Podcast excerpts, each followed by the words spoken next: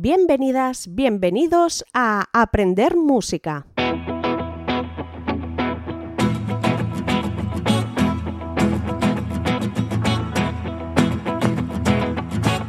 La música que oirás en el programa de hoy se titula Good Morning. Es de Reed Mathis y la encontrarás en la librería de uso libre de YouTube. Si tú también tienes alguna música de uso libre, escríbenos a aprendermusica@institutomusicaonline.com y la pondremos en uno de nuestros programas. Que se te oiga.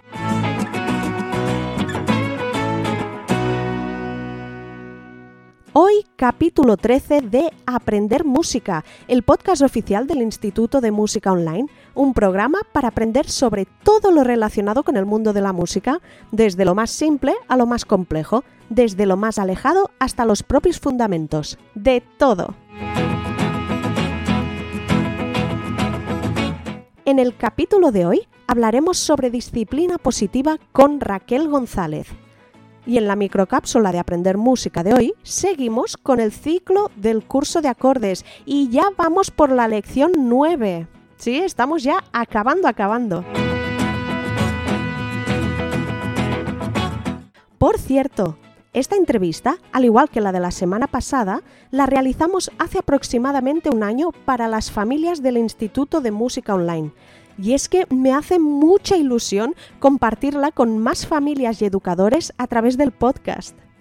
Las familias ya sabéis que estáis invitadísimas a formar parte del grupo de Facebook de las familias del Instituto de Música Online, donde hablar y preguntar en un entorno de confianza sobre el aprendizaje musical de nuestros hijos.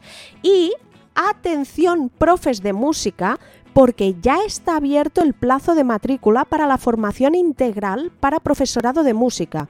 Este año, además, lo dividimos eh, dividimos a los estudiantes en dos grupos, ¿sí? En función de si se quiere centrar en etapas de iniciación y grado elemental o en grado elemental y profesional, es decir, de aproximadamente de 0 a 12 años y de aproximadamente 8 hasta adultos.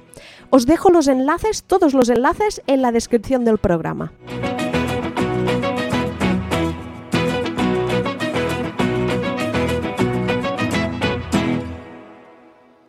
Hoy os traigo a una invitada de lujo, que me hace mucha ilusión tenerla aquí. Ella es Raquel González y voy a leer exactamente lo que es porque no me quiero dejar nada. Ella es coach educativa y mentora para el desarrollo del talento, educadora de disciplina positiva y formándose en neuropsicoeducación. Así que, Raquel, me voy, ¿vale? me voy y te dejo aquí sola, ¿te parece? Con las familias. Vale, me parece estupendo. Ni de broma, ¿eh? Rosa, no te puede ir. Eh, y nada, la primera pregunta, la primera de todas que te quiero hacer es, ¿qué es la disciplina positiva? Vale, bueno, disciplina positiva es, eh, yo diría que es una filosofía de vida en el sentido de que te cambia mucho la mirada y te amplía tu visión ¿no? de lo que es tanto la educación como la, metodología que emplees. Verdaderamente es una metodología, ¿no? Eh, que está muy, muy relacionada con eh, la creencia respetuosa en cuanto a que la base va a ser el respeto mutuo del adulto hacia el niño, del niño hacia el adulto y hacia la situación. Es decir, es un compendio de, de como mínimo esos tres elementos. No, se tiende solo a contemplar las necesidades del niño, tampoco las del adulto, sino ambas y en la situación concreta en la que se encuentra.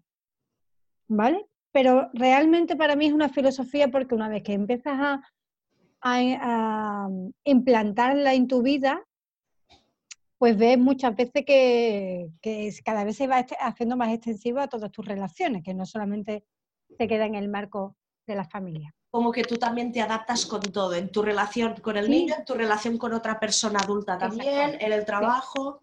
Eso es, sí, porque al final lo que, eso se podría decir que también es la base de la comunicación asertiva, ¿no? El cómo, eh, cómo escuchar tus necesidades, saberlas, saberlas exponer, poner tus límites, que tu hijo o hija también aprendan a hacerlo, porque yo creo que es fundamental. Claro. El, el saber tanto expresarlas como, llegado el caso y el momento oportuno, eh, poner límites, ¿vale? Entonces, eh, va en esa línea y efectivamente al final te lo puedes extrapolar a cualquier ámbito de tu vida, no solamente en el entorno familiar. ¿Y cómo lo aplicaríamos en ese entorno familiar? ¿Cómo, cómo empezaríamos a, llevarlo a cabo? Bueno, hay familias que han empezado pues porque los métodos que han usado con ellos o han estado poniendo hasta ese momento en marcha no les termina de encajar o no les funciona directamente buscan, buscan nuevas herramientas, ¿no? Eso siempre parte de una, como una especie de búsqueda interior, interna. ¿Cómo llegan a la disciplina positiva o cualquier otra metodología, pero concretamente en esta? Pues leyendo, ¿vale? De hecho, en España está la Asociación Española de Disciplina Positiva, AEDP, ¿vale? Ahí pueden encontrar ya bastante información. Y luego, pues hay diversos libros, según la etapa en la que estén tus hijos, ¿no? Que son desde preescolar, o sea, de 0 a 3, o está la disciplina positiva más general, luego también está la disciplina positiva en la adolescencia, cómo aplicarlo en el caso de los adolescentes, que también es muy interesante pues porque hay un cambio sustancial de la personalidad y necesidades, que no solamente es personal, sino de las nuevas necesidades que van apareciendo en tu hijo o hija y por tanto que te van a, llevar a readaptar muchas de las estrategias que has estado poniendo hasta ese momento en marcha. Claro, y más con el mito este que tenemos de, culpar a, los adolescentes de todo, ¿no? Claro. Como que ellos, ellos se han vuelto tontos, ellos han cambiado, ellos... Es que, a ver, es que es verdad que están cambiando. Claro, por supuesto, pero... Es que, es que yo es una hija nueva que no conozco a un hijo nuevo, ¿no? Pero en concreto esto era una madre que me decía, me hablaba de su hija. Es que es posible. Es que es posible. Lo que pasa es que como nunca nos terminamos de acostumbrar a que nuestros hijos van a crecer y van, van a ser mayores y adultos, pues, oye, siempre al final nos termina cogiendo por sorpresa. Claro. Siempre nos termina algo que sabemos, pero nos termina cogiendo el toro y pillando por sorpresa, ¿no? Entonces, bueno, empiezan el, engranaje como que eso que iba funcionando y que iba marchando bien, de repente es como esto que ha pasado aquí, que yo no me he enterado de dónde, dónde está el cambio y, esto ya no me, no me está yendo como me estaba yendo hasta hace X meses, que no estamos hablando de hace cinco años, estamos hablando a lo mejor de unos meses antes. Claro. Entonces, exactamente, se abordó también disciplina positiva para adolescentes, pero que te digo ya, Rosa, que va mucho más allá, porque disciplina positiva se puede aplicar con adultos, que es la PD Plus, ¿vale? Que también estoy certificada en eso. Eh, se puede llevar al ámbito laboral e incluso en el entorno de la pareja. Disciplina positiva para parejas. Porque es que ya te digo, al final es la base de las relaciones interpersonales. ¿Vale? Y efectivamente al final se rige por dos principios básicos, que es pertenecer al grupo y ser importante para el grupo. Sí. Y estos dos mandatos nos van a perseguir el resto de nuestra vida, tengamos la edad que tengamos. Entonces, y, como especie. Y como especie. Como individuo y como especie.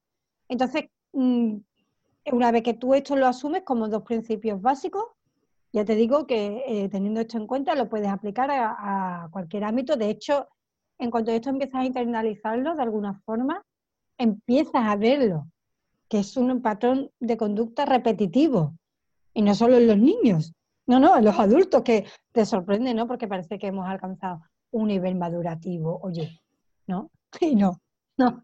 Hay cosas que son básicas y nos van a seguir el resto de, de nuestra existencia. Eh, yo te quería preguntar sobre esto, ¿no? Que eres eh, mentora para el desarrollo del talento. Eh, ¿Qué es el talento? O sea, ¿cómo describirías tú el talento? ¿Qué es esto?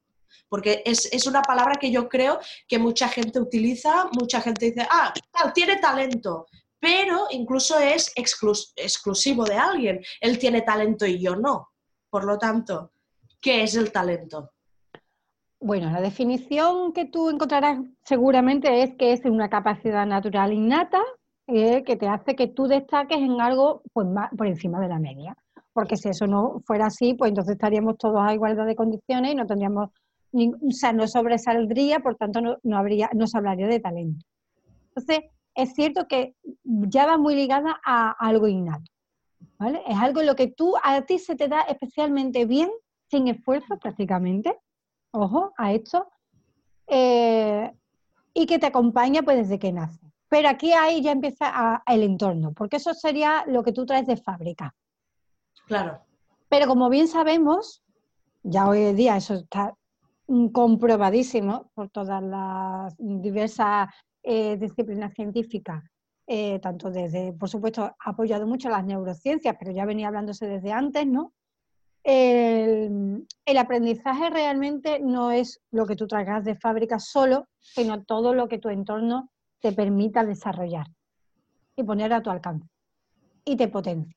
Por tanto, el talento puede ser una capacidad que tú, genéticamente hablando, pues traerías ya, sin embargo, eso no quiere decir que lo vayas a desarrollar.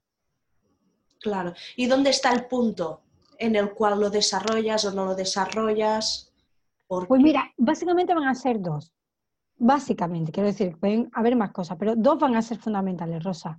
Lo primero es que tu entorno te lo permita, es decir, que tengas esa opción, porque hay talentos que son, quizás, voy a decir, más sencillos y otros van a ser más complejos. Por ejemplo, si tu talento es, por ejemplo, eh, bueno, quería hacer antes un inciso, y es que talentos no solo son lo que habitualmente se ha venido diciendo que son talentos, como es el artístico, musical, eh, actuar, cantar, bailar, eh, o pintar, dibujar, escribir, no. Talento al final es una capacidad que a ti te va a permitir relacionarte con tu entorno de manera eh, que va a ser mucho más sencillo y es una forma también de canalizar tu expresión.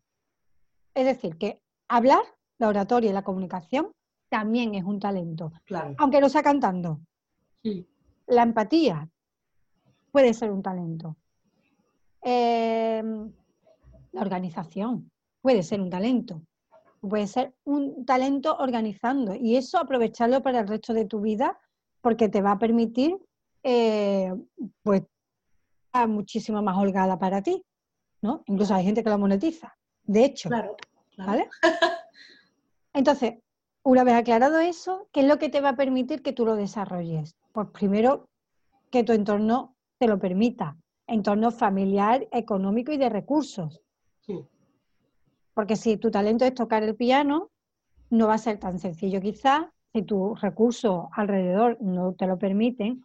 Claro. Eh, que si, por ejemplo, es la comunicación, porque comunicar, estás comunicando siempre, desde que nacemos, no solamente a nivel oral, sino en lenguaje corporal, ¿no? Eh, la expresión, cómo nos expresamos, influye mucho más que solamente el lenguaje oral, ¿vale? Entonces la comunicación, entre comillas, va a ser más sencillo que desarrollar el talento artístico, si el artístico va encaminado a tocar un instrumento, porque ahí ya influye mucho los recursos económicos que tenga la familia externos. o externos, exacto. Mm.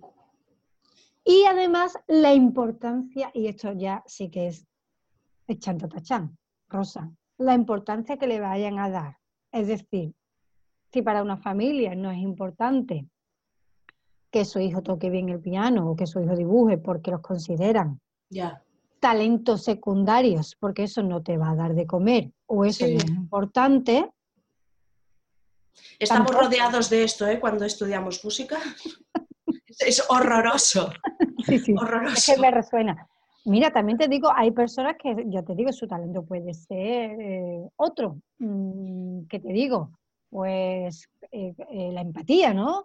O, y al final te tachan de que, que eres demasiado sensible y eso te pone la etiqueta negativa, tiene una connotación negativa esa etiqueta. Por tanto, parece como que tú tienes que esconder ese talento porque no está bien valorado o no está valorado suficiente, eh, a nivel social no tiene una valoración que a ti te, te dé como ese esa eh, categoría, ¿no? Ese estatus, que tú te sientas satisfecho y orgullosa de llevarlo, sino que parece que es que es algo que tienes que tener escondido para que no te digan, mira, eh, mira fulanita, fulanito, que lo sensible, lo empático que es, que, es que está luego todo el día, ¿no? ¿Me, explico? Sí. Entonces, el esfuerzo, entonces, mm, lo podríamos plantear tanto por si tenemos el entorno en contra, ¿no? Entiendo yo. Sí, es que el talento, el talento para hacerlo valer también. Exacto, mira, el, el, talento es algo que tú tienes esa capacidad de forma innata. Pero si tú no lo desarrollas, porque tu entorno por H o por B no te lo permite, hmm. no, al final no va a terminar siendo algo por lo que tú destaques, Rosa. Ahí viene también el esfuerzo. Claro. Es decir, ahí va a aplicar tanto el apoyo y el sostén que tengas de tu entorno como de tu propia automotivación interna. Pero ¿qué pasa? Que muchas veces esta automotivación se ve truncada porque el entorno no le da valor. Y como te he dicho al principio, por lo que también dice disciplina positiva, tenemos la necesidad de ser importante dentro del grupo. Por tanto, si yo no voy a adquirir esa importancia a través de mis talentos, no le voy a prestar atención. Porque tampoco me están dando nada. Claro. De ahí, mira, ahora estoy pensando porque siempre vemos esto que nos ha tocado a todos del entorno diciendo que de la música no se puede vivir, que pero también lo he visto al revés, es decir, el hecho de que estás en el entorno musical y, y en consecuencia o te superas, te lo curras o el entorno tampoco te valora. En el sentido de que si mm, yo a ti te digo para ir a tocar un día y resulta que no te aprendes lo que tenemos que hacer o lo haces medianamente o, no sabes salvar un bolo, un concierto, pues igual tampoco te lo voy a decir más. Claro. Claro, supongo que es, ¿no? Por eso digo que la automotivación interna y el trabajo, es decir, la, la capacidad de trabajo, lo que normalmente viene siendo esfuerzo y tal, pero también pues, es un talento en sí. Hay gente que si no la perseverancia no la tiene eh, o la capacidad de trabajo no la tiene desarrollada también a su vez, pues puede ser que otros talentos que vayan aparejados a eso no le permita desarrollarlo lo suficientemente. Entonces, la historia del kit de la cuestión, ¿cuál sería? Ver qué pasa, ocurre ahí, que está ese niño, esa niña, ¿no? porque estamos hablando de familia, entiendo que estamos hablando de mm. menores, eh, qué ocurre que no, no le motiva lo suficiente como para perseverar en algo en lo que podría destacar realmente. Claro, ahí, por ejemplo, yo te quería preguntar cómo desarrollar o orientar los talentos de tu hijo, cómo detectarlos, porque igual tú crees, por ejemplo, no ves a tu hijo muy motivado con una cosa, pero igual mm, o tampoco le acaba de gustar tanto, pero en cambio lo otro sí y tú ni se te ha ocurrido, porque es algo que tú no, no tienes en cuenta en, contigo misma. Rosa, escuchar y dejar de escucharnos a nosotros en primer lugar. Además, el filtro es muy subjetivo, porque nosotros vamos a intentar encauzar, aunque no seamos conscientes. Hay veces que es consciente, consciente y otras veces que ni siquiera es consciente. Vamos a poner valor en lo que nosotros consideramos que es valioso.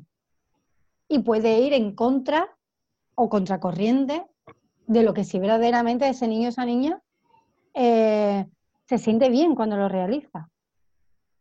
Entonces, separar nuestra expectativa de la realidad. Y esto es un trabajo consciente que tienes que, sí, sí, tienes que, primero, ser consciente eh, y para ello tienes que por un momento, por un tiempo dejar de escucharte a ti y escucharlo, o sea, observar. Observar de verdad. A veces, luego se puede trabajar y tal, pero es que lo fundamental es observar.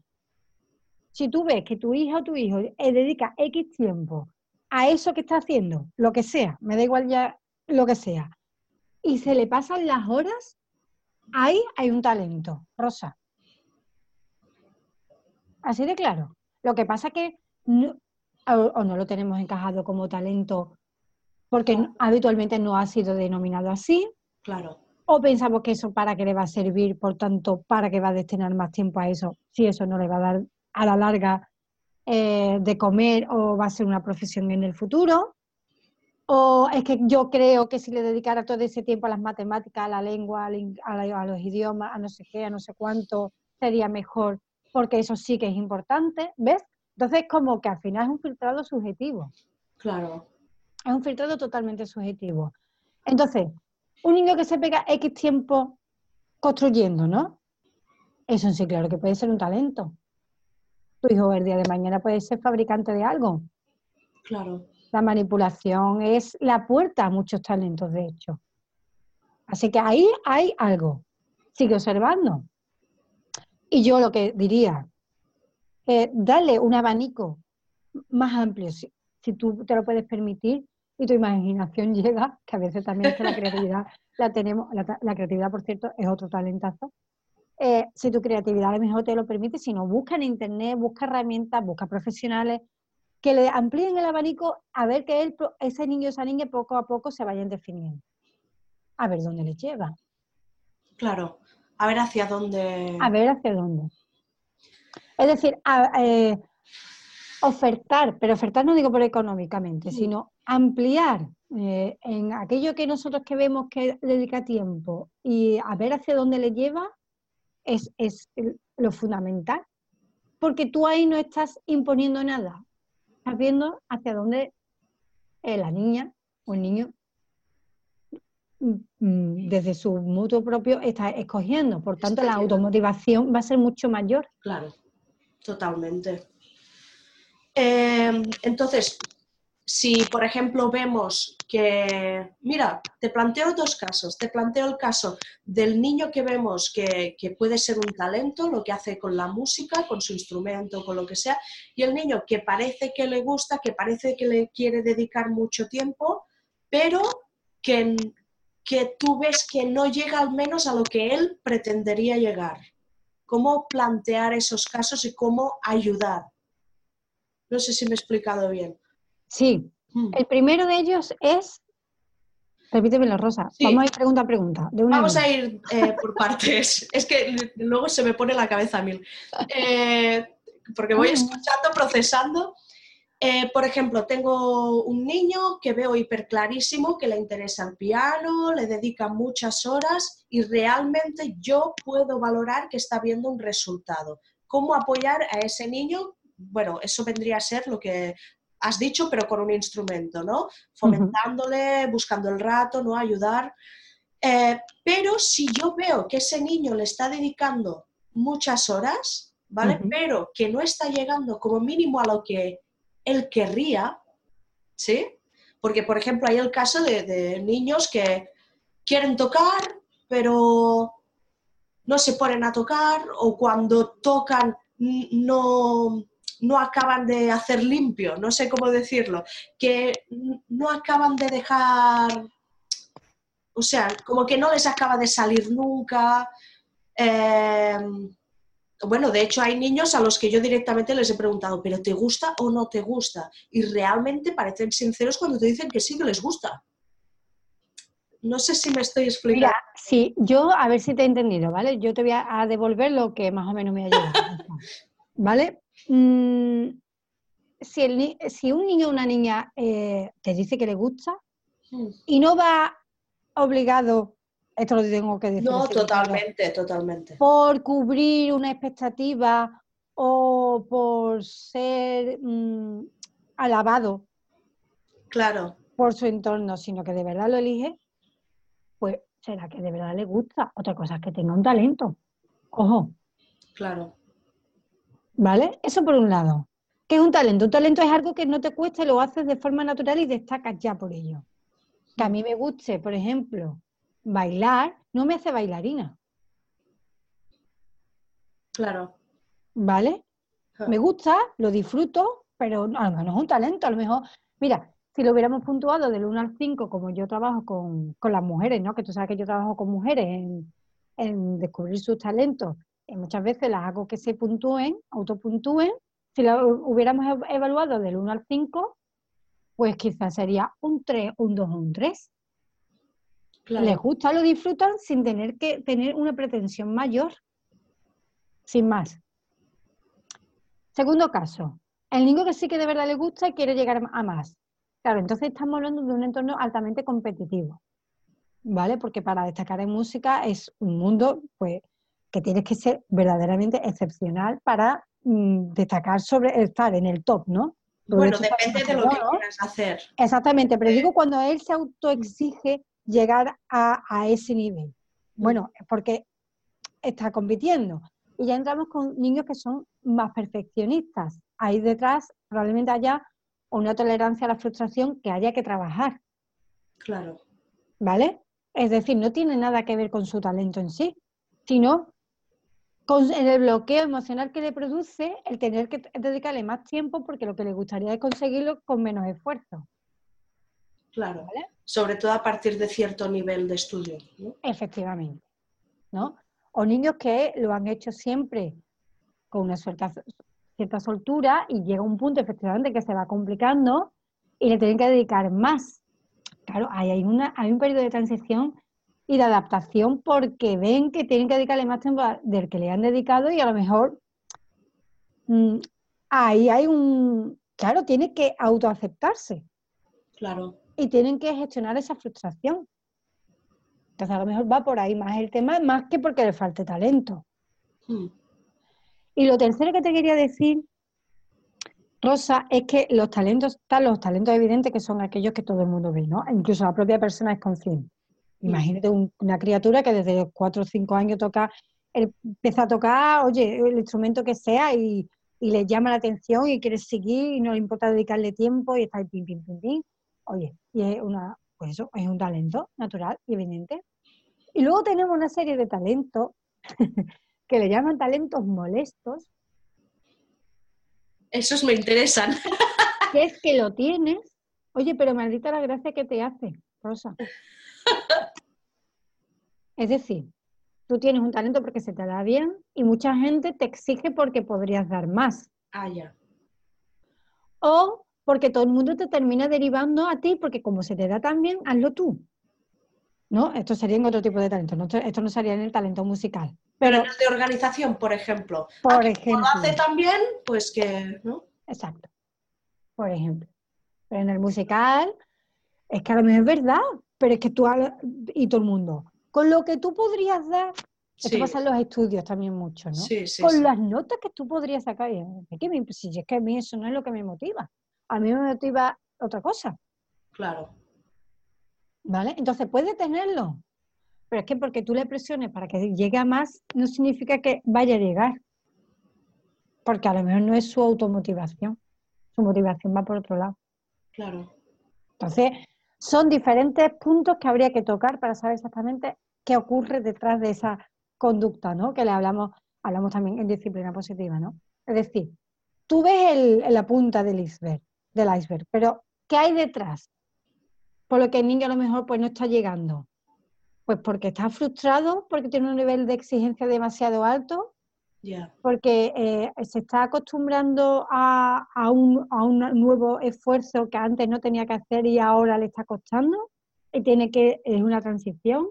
Es un talento que tiene, pero que por sí mismo no le dedicaría tanto tiempo, sino que como que es que como para eso vale, eh, hay detrás ese apoyo, pero que tampoco... esa presión, ¿no? No quería decir presión, quería decir apoyo, pero puede haber presión. Puede haber presión incluso por ti mismo, porque como siempre lo has hecho, se te da bien, pues oye, pero es que tampoco esto es lo que quiero hacer. O quiero hacerlo de una forma muchísimo más eh, cuando me apetezca, cuando yo, ¿sabes? Sin presión de ningún tipo. Y luego está la persona que le gusta sin más, sin ser un talento. A mí me gusta cantar, Rosa, y me gustaría que tú me escucharas, porque es que de talento, talento, lo que es talento no creo que tenga. Pero igual tienes arte y duende. Eso es posible. Eso es posible, Rosa. Pero lo que es talento, no sé que no, ¿eh?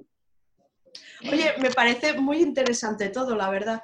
Lo que sí quería para terminar es plantearte un, mensaje dentro del grupo de familias del Instituto de Música Online, el grupo de Facebook.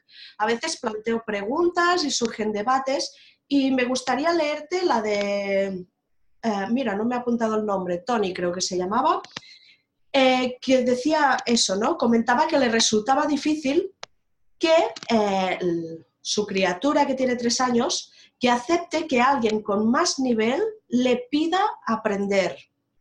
Y sigue diciendo, intento convertir sus errores en oportunidades para avanzar sin que se dé cuenta de quién dirige. Y me gustaría que lo comentases. Nos referíamos al aprendizaje eh, de la música pero, pero él se refería en general con cosas que le cuestan, como la música y las lenguas extranjeras. Mira, a mí me da que tiene que haber una alta capacidad por ahí. ¿eh? Mm, esto, esto es demasiado aventurado y no tengo más datos, pero es que suelen coincidir en niños que tienen talento, pero además tienen un nivel de exigencia altísimo. Y es lo que te decía antes, le gustaría hacerlo con más facilidad. Claro. Entonces es algo que le cuesta. De todas maneras, en esa edad, a los 2, 3, 4 años, eh, eh, la, frustración es, es importante. O sea, quiero decir, es una etapa que todo el mundo pasa, que suele mm, incidir en los primeros años de la infancia, unos antes, otros después, pero vamos, la tolerancia a la frustración empieza ahí, a trabajarse, y hay que acompañar Mira, mi hijo es muy perfeccionista, tiene siete. Y le pasa muchas, muchas cosas. No entiende por qué no le sale a la primera. No lo entiende. O sea, es algo que le cuesta, es como ese esfuerzo que decía antes, ¿no? De como, bueno, en este caso no, porque a lo mejor no ha aprendido, ¿no? De antes, pero es como a él le gustaría que todo fuese sencillo y que todo le saliera a la primera. Bien, esto hay que acompañarlo porque muchas veces son formas de ser. Claro y le va a pasar siempre con todo. Hombre, yo intentaré que no, ¿vale? Ahí estoy poniendo la, ahí estoy poniendo la piedrecita. De ahí a tener que, que Es una forma de ser, sí, es una forma de ser, por tanto... Es carácter, ¿no? Eh, le va a salir siempre, le va a salir por Se puede modelar. Claro. Modular un poco. No moldear, ¿vale? Sino, pero sí modular. Mm. Pero es eso, es un trabajo y es un proceso. Entonces, ¿qué haría yo con ese niño de tres años? Pues yo creo que el padre lo está haciendo bien, le está dando pistas para que el niño lo, vamos, entendido yo, que no sé si va por ahí, como que le da ciertas pistas para que el niño los coja y sea capaz. Bueno, eh, me parece que efectivamente enfocarse en la fortaleza y no los errores le va a ayudar, aunque ahora no quiera aceptarlo, porque el niño no quiere aceptar eso, pero mm, es, eh, yo le pediría al padre paciencia. Sí. Paciencia, porque el niño no la tiene, así que la tenemos que mantener en la mente. Como mínimo que en el entorno esté presente la paciencia. Sí, porque claro, no, es que, oye, es que yo, vamos, si es como yo me lo estoy imaginando, yo lo vivo, ¿eh? Con, con el mío y a veces es verdad que desesperado y tú dices, pero si es la primera vez que lo haces, ¿cómo vas a saberlo hacer ya la primera? Claro, sí, sí, sí. O sea, es como, ¿Tú te crees que hemos nacido sabiendo? No, no. El niño con tres años no va a razonar eso. No. Porque su cerebro no está para nada todavía maduro, ni muchísimo menos para seguir ese razonamiento. Así que habría que ir a las emociones, que es el único lenguaje que ahora mismo entiende. ¿Vale? ¿Qué te gustaría, para sentirte bien, qué quieres que hagamos? ¿Te parece que probemos así? ¿Te gustaría que yo te ayudara? ¿Quieres que lo intente yo? Es decir, dale diversas opciones. Opciones y... dirigir desde la sombra, en principio yo no le diría que eso, que eso está, vamos, que yo creo que también puede ser una de las formas. Hmm. Para que no se frustre. Pero vamos, si eh, la tolerancia a la frustración es algo que va a pasar y pasa en todos los niños. Y simplemente paciencia y enfocarse en la fortaleza, enfocarse en la fortaleza. Y cuando lo haya conseguido, ves, ¿qué has hecho para conseguirlo? Hemos hecho esto, esto y esto. Si tiene tres años, tiene que ser muy conciso, un breve, una frase muy cortita, eh, enfocarse en que lo ha conseguido y que si eso lo ha conseguido, vamos a por lo siguiente. Así a paso. Que vea e internalice que todo es un proceso, en definitiva. Mira una cosa, ahora se, me ha ocurrido preguntarte a ti concretamente, ¿qué te parecen eh, bueno, no, lo, típico que se habla muchas veces de la educación, en la educación viva, bueno, muchas veces, o alternativa que le llaman a veces, ¿no?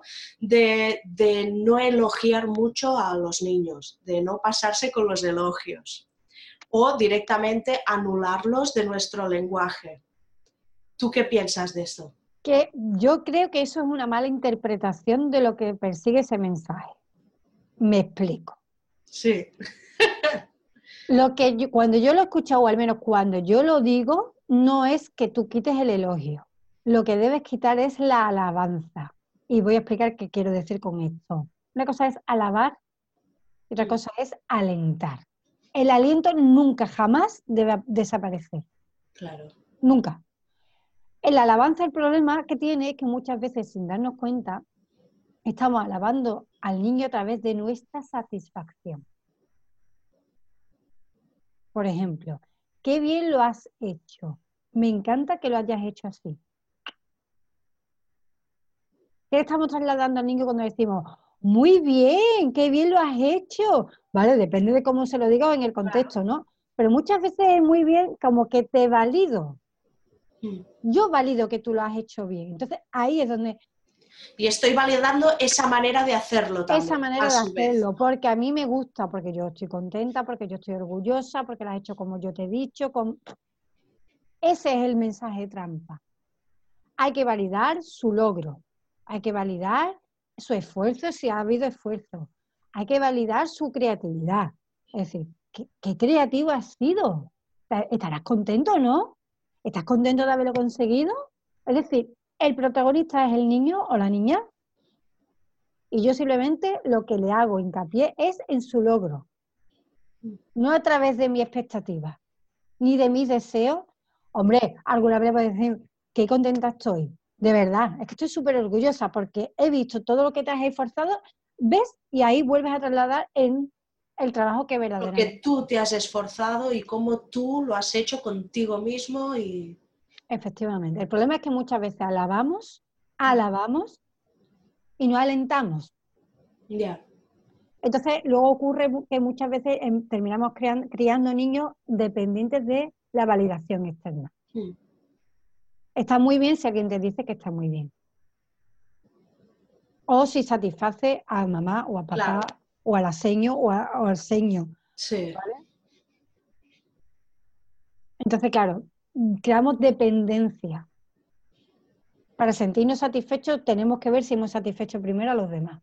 Ese es el problema del elogio. El elogio en sí no es malo, sino desde el, desde el ángulo y el enfoque que, del que se haga. Raquel, muchas gracias. A ti por haberme invitado. un placer. ¿Sí? Sí, la verdad es que sí.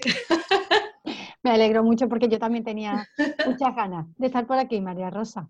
De hecho, estoy, se me ocurre porque yo creo que también esta charla, entrevista, no dejará indiferente a las familias. Entonces, se me ocurre eh, la posibilidad de trasladarte cosas que surjan en los comentarios del vídeo de acuerdo. ¿Te parece? Que, padres que igual, ¿no? Familias que digan, oye, y no sé qué y tal, ¿no? Y te planteen una pregunta o algo, pues si nos das tu permiso, te vamos a, mandar alguna pregunta seguramente. Mira, si puedo y está en mi mano, yo, yo la responderé. Si ya son casos muy personales o... No, claro. No, muy personales quiero decir, que ya son circunstancias más específicas, pues pero no puedo dar una respuesta general. Claro, sin tener datos ahí concretos. Pues nada, pues muchas gracias. A ti, a ti, un saludo a toda la familia, pedazo de profe que tienen. gracias, María Rosa. Un besito. Un besito a todo el mundo. Chao.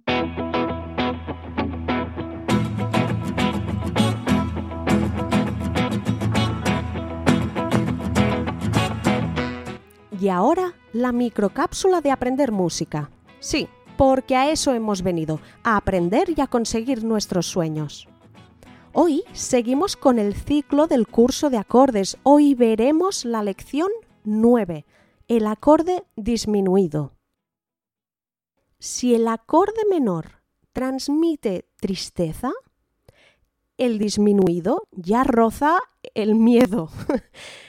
Para crear un acorde mayor, recuerda que la primera tercera desde la fundamental debe ser mayor, la quinta justa.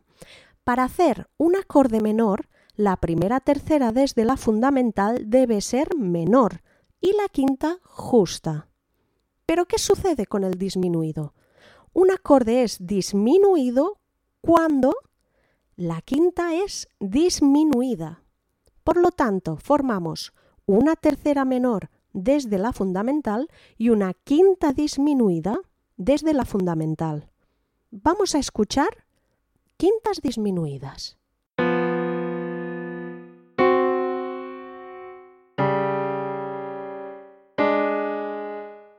Qué sensación, ¿verdad? vale, ahora sí, vamos a escuchar acordes disminuidos.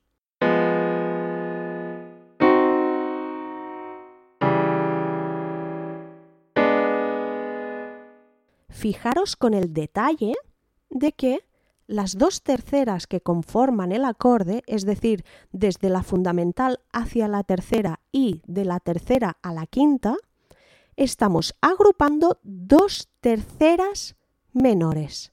Vamos a escucharlo por partes. Escucharemos la primera tercera desde la fundamental, la segunda tercera desde la tercera y el acorde completo.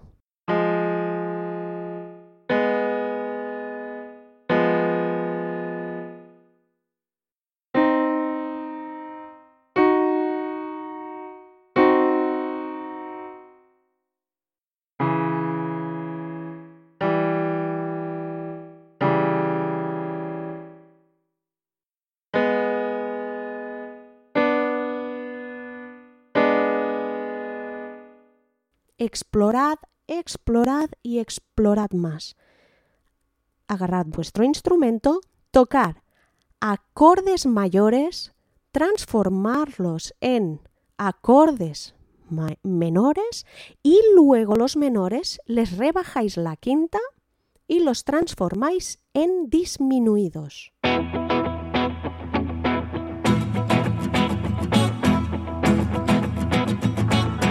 Recuerda que puedes enviarnos tus preguntas a aprendermusica.institutomusicaonline.com o a través de nuestras redes sociales con arroba Instituto Música Online. Muchísimas gracias por acompañarme, escucharme y proponerme temas, por vuestras valoraciones de 5 estrellas y vuestros comentarios, por enviarnos vuestras músicas y vuestras preguntas. Mil gracias por estar aquí conmigo cada lunes a las 10. Que tengáis una feliz y musical semana.